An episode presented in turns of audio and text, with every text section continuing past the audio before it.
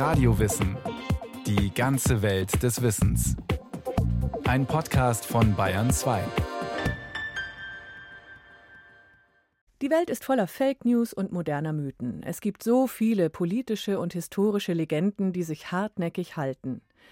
Doch was an küchenpsychologischen Vermutungen, Missverständnissen und Irrtümern kursiert, das schlägt alles, zumindest mengenmäßig.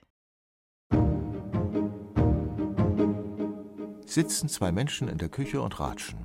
Über ihre Arbeit, das Benehmen der Chefin, schwierige Klientin und vielleicht auch über Gott und die Welt. Wetten, dass es sich um zwei Frauen handelt?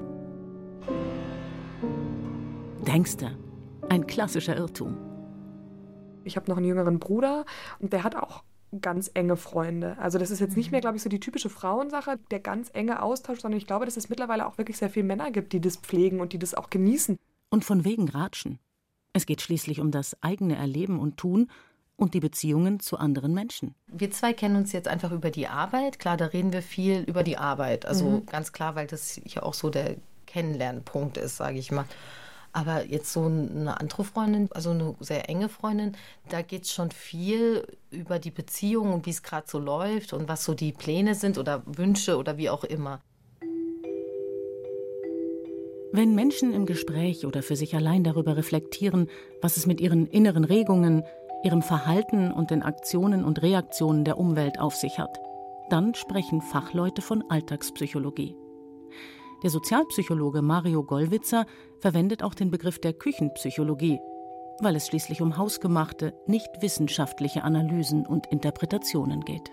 Unter Küchenpsychologie verstehe ich, was der Mensch als nicht akademischer Psychologe mit psychologischen Problemen in seinem Alltag anfängt. Also die Fragen, die er sich stellt, warum sich andere Menschen so verhalten und nicht anders, wie man Entscheidungen treffen sollte, was Emotionen sind, ob bestimmte Emotionen gut sind und so weiter.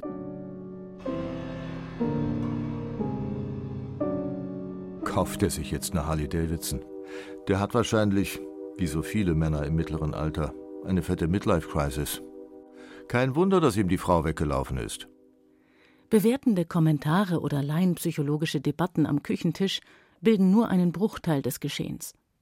Im Grunde betreiben wir ständig unsere eigene Psychologie, um mit allen möglichen Situationen und Personen, überhaupt mit den Herausforderungen des Lebens fertig zu werden. So würde ich Küchenpsychologie verstehen. Wie denkt man über sich? Wie denkt man über andere? Welchen Sinn gibt man der Welt und dem, was da draußen passiert? Und inwiefern sind diese Erklärungen nützlich, um konkrete Probleme zu bewältigen? Ja sagen, Nein sagen. Lächeln, wegschauen oder eingreifen? Gut, dass es so etwas wie den gesunden Menschenverstand gibt, der uns im Wirrwarr von Einflüssen, Empfindungen, Wahrnehmungen und Prägungen meist eine gangbare Richtung vorgibt. Und es ist auch schön übrigens, dass man vom gesunden Menschenverstand spricht, weil es ist das, was man weiß oder glaubt zu wissen und das, was man fühlt, ist eine Intuition, ist das Bauchgefühl, was man hat für das, was richtig und falsch ist. Und in den allermeisten Fällen ist dieses Bauchgefühl auch tatsächlich gesund. Gesund im Sinne von, es führt zu nützlichen, zu richtigen und zu nachvollziehbaren Entscheidungen. Ob wir jetzt vom gesunden Menschenverstand oder vom Bauchgefühl sprechen. Unser alltagspsychologischer Apparat basiert auf einer Gemengelage aus Emotionen, Instinkten, Gedanken, Einstellungen, Erfahrungen und erworbenem Wissen. Ja, sogar echtes psychologisches Fachwissen gehört dazu. Es ist nämlich offenkundig so. Dass wissenschaftliche Befunde ihren Weg in das Bauchgefühl finden, es dauert halt nur eine Weile. Will heißen, das Bauchgefühl hinkt der Forschung hinterher. Küchenpsychologie bewegt sich eher selten auf der Höhe der akademischen Psychologie. Was ja auch kein Mensch erwartet, der bei einem Bier mit dem besten Kumpel die schizophrenen Äußerungen der Lebensgefährtin ventiliert.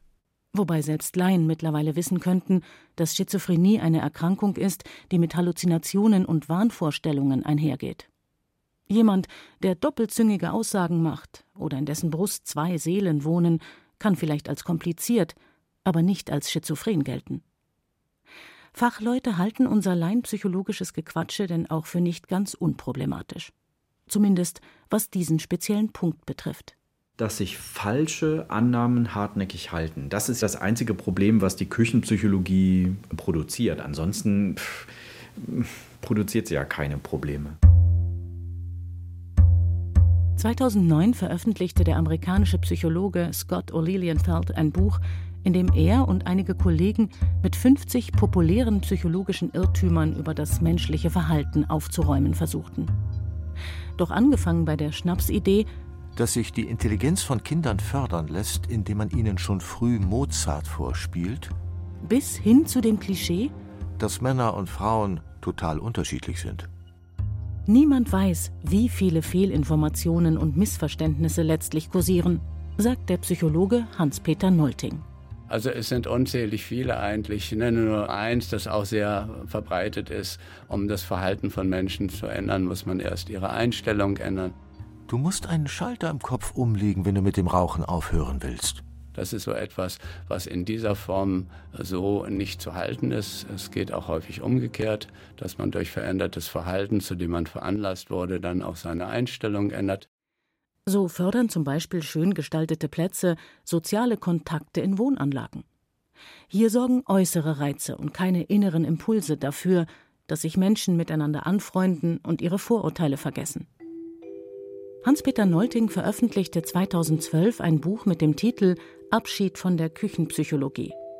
Er definiert den Begriff, der ja kein Fachbegriff ist, enger und abwertender als sein Kollege Mario Gollwitzer. Küchenpsychologie ist eine Haltung, würde ich sagen, von Menschen, die psychologische Aussagen machen, so mit der Einstellung, ich weiß das sowieso besser und was mir da so erzählt wird aus der Forschung, also das glaube ich nicht, das kann ich mir nicht vorstellen. Ich bin überzeugt, dass dass die an den Universitäten auch nur mit Wasser kochen.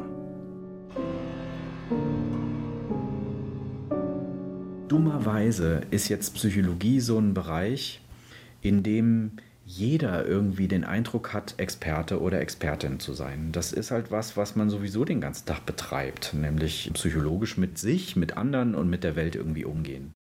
Die Themen betreffen uns alle. Träume, Pubertät, Liebe, Streit, Trennung, Alter, Erinnerung, Tod. Jeder kann da mitreden. Außerdem gibt es zu sämtlichen Fragestellungen Informationen, Medienberichte, Artikel und Bücher aller Was tun, mein Kind wird gemobbt und mit Gefühlen umgehen lernen. Man sollte beim Konsum allerdings die Möglichkeit bedenken, dass Leute sich bemüßigt fühlen, Ratgeber zu verfassen, die nicht auf wissenschaftlichem Wissen basieren, sondern auf der eigenen Alltagspsychologie. Und das kann dazu führen, ich will gar nicht sagen, dass das immer schlimm ist, aber es kann dazu führen, dass sich falsches Wissen in der Alltagspsychologie verfestigt. Wie die Annahme, dass Gehirnjogging oder Gedächtnistraining gegen Demenz hilft. Aktivitäten können zwar das Wohlbefinden verbessern, aber ein Rentner, der regelmäßig Sudokus löst, trainiert nur seine Fähigkeit, Sudokus zu lösen mehr nicht. Ein anderer großer Irrtum? Dass aggressives Verhalten zu tun hat mit so einer Art Dampfkessel und dass es dann Ventile gibt, durch die man was rauslassen kann. Das ist so eine sehr, sehr verbreitete Vorstellung, die nun also in der Forschung schon seit vielen Jahren längst in Frage gestellt wurde, weil es einfach so viele Gegenbeweise gibt. Die psychologische Forschung hinterfragt alltagspsychologische Annahmen und sucht nach verallgemeinerbaren Aussagen. Helfen oder schaden Strafen bei der Kindererziehung? Ist wirklich jeder seines Glückes Schmied?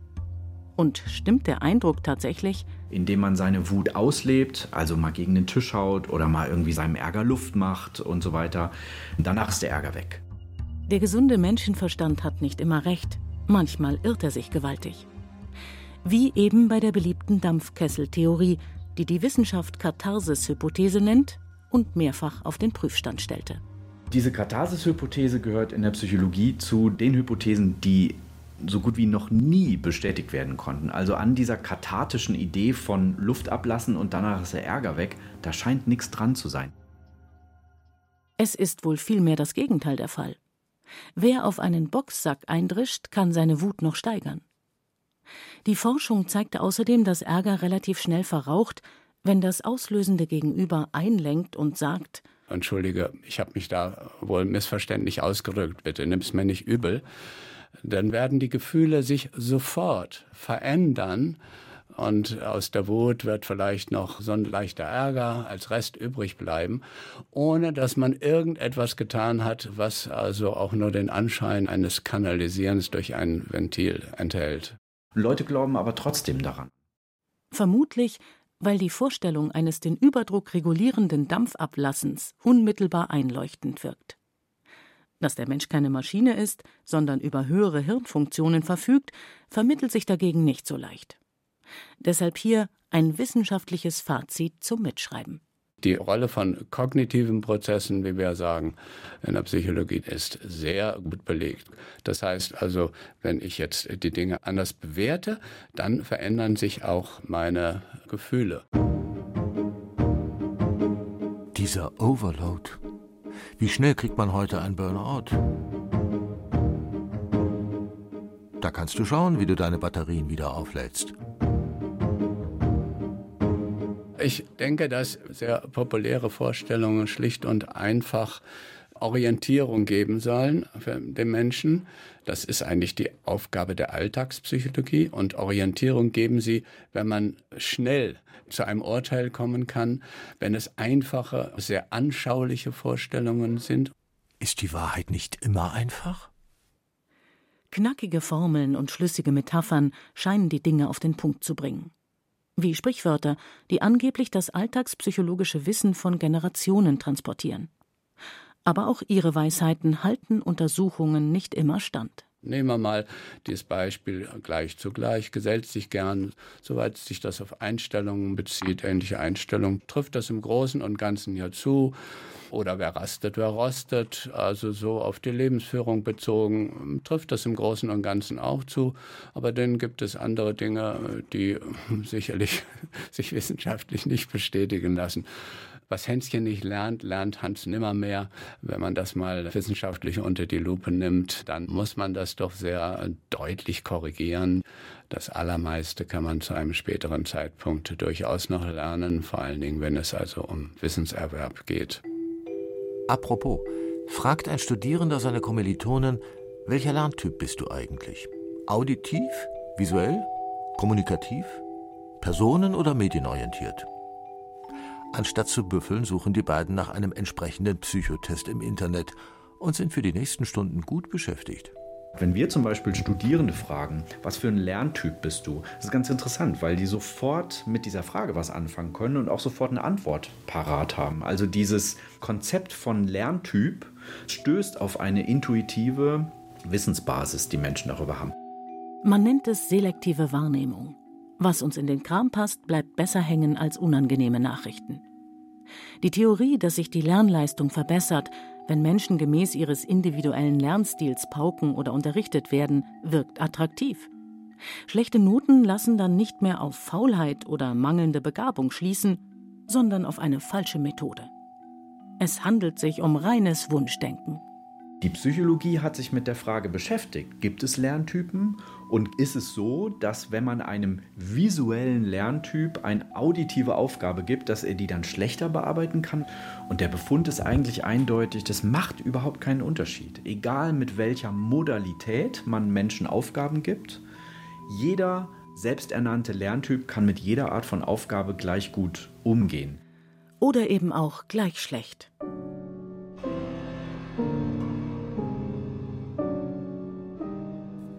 Wer liest schon wissenschaftliche Publikationen? Und wer weiß, wie die Ergebnisse zustande kommen? Wahrscheinlich im Labor mit Psychologiestudenten als Versuchspersonen und nicht im richtigen Leben mit Menschen wie du und ich. Und was der Einwände mehr sein können. Wenn die Hütte brennt, weil der Partner fremd geht, hilft Betroffenen eine Studie über die Gründe von Seitensprüngen nicht weiter, eine Psychotherapie aber vielleicht schon. Statistische Mittelwerte sagen nichts über den Einzelfall aus.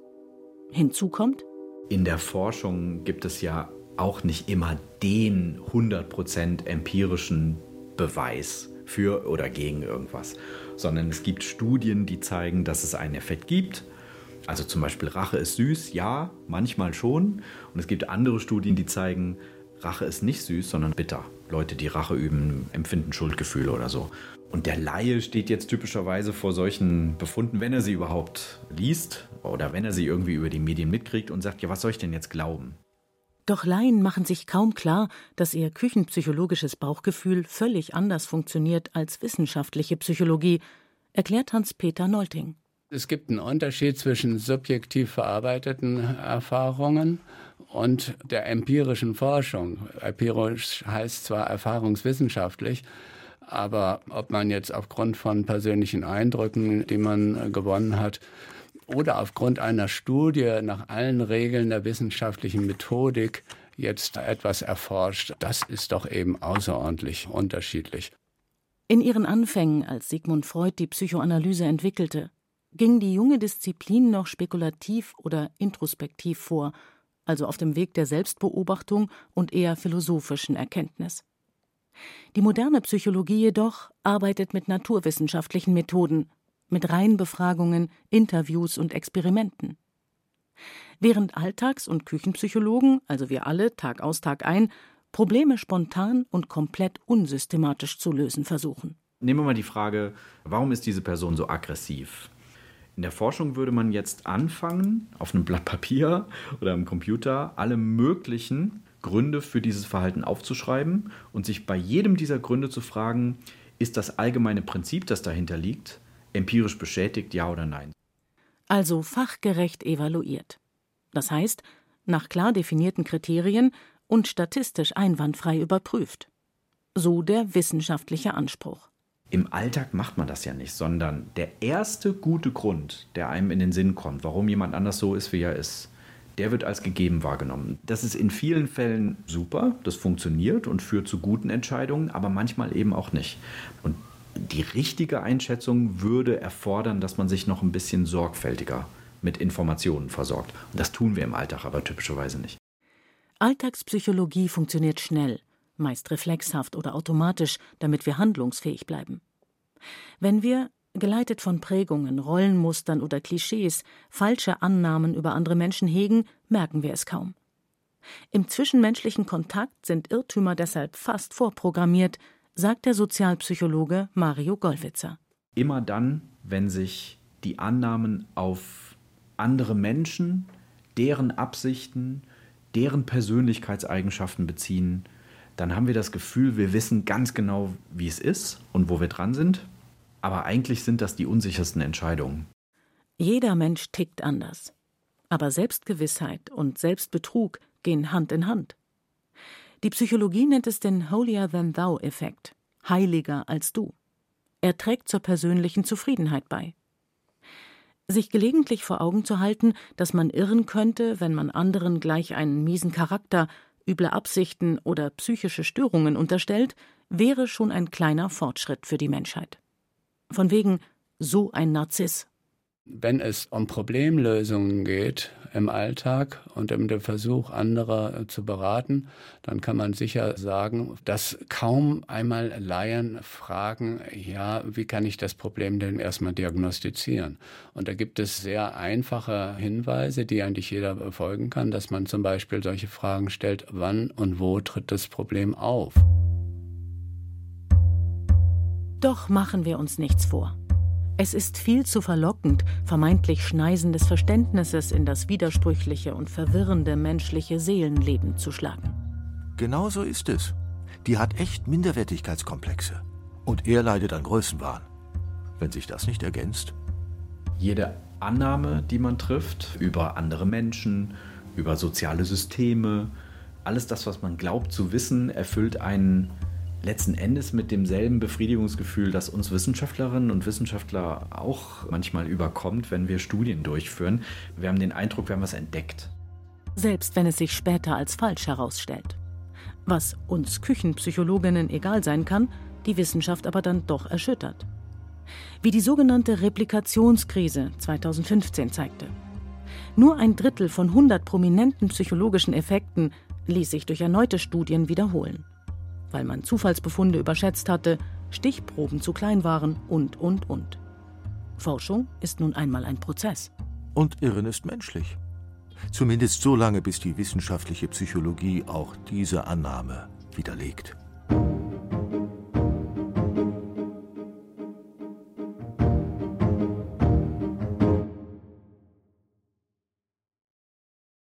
Das war Radio Wissen, ein Podcast von Bayern 2. Autorin Justina Schreiber, Regie Irene Schuck.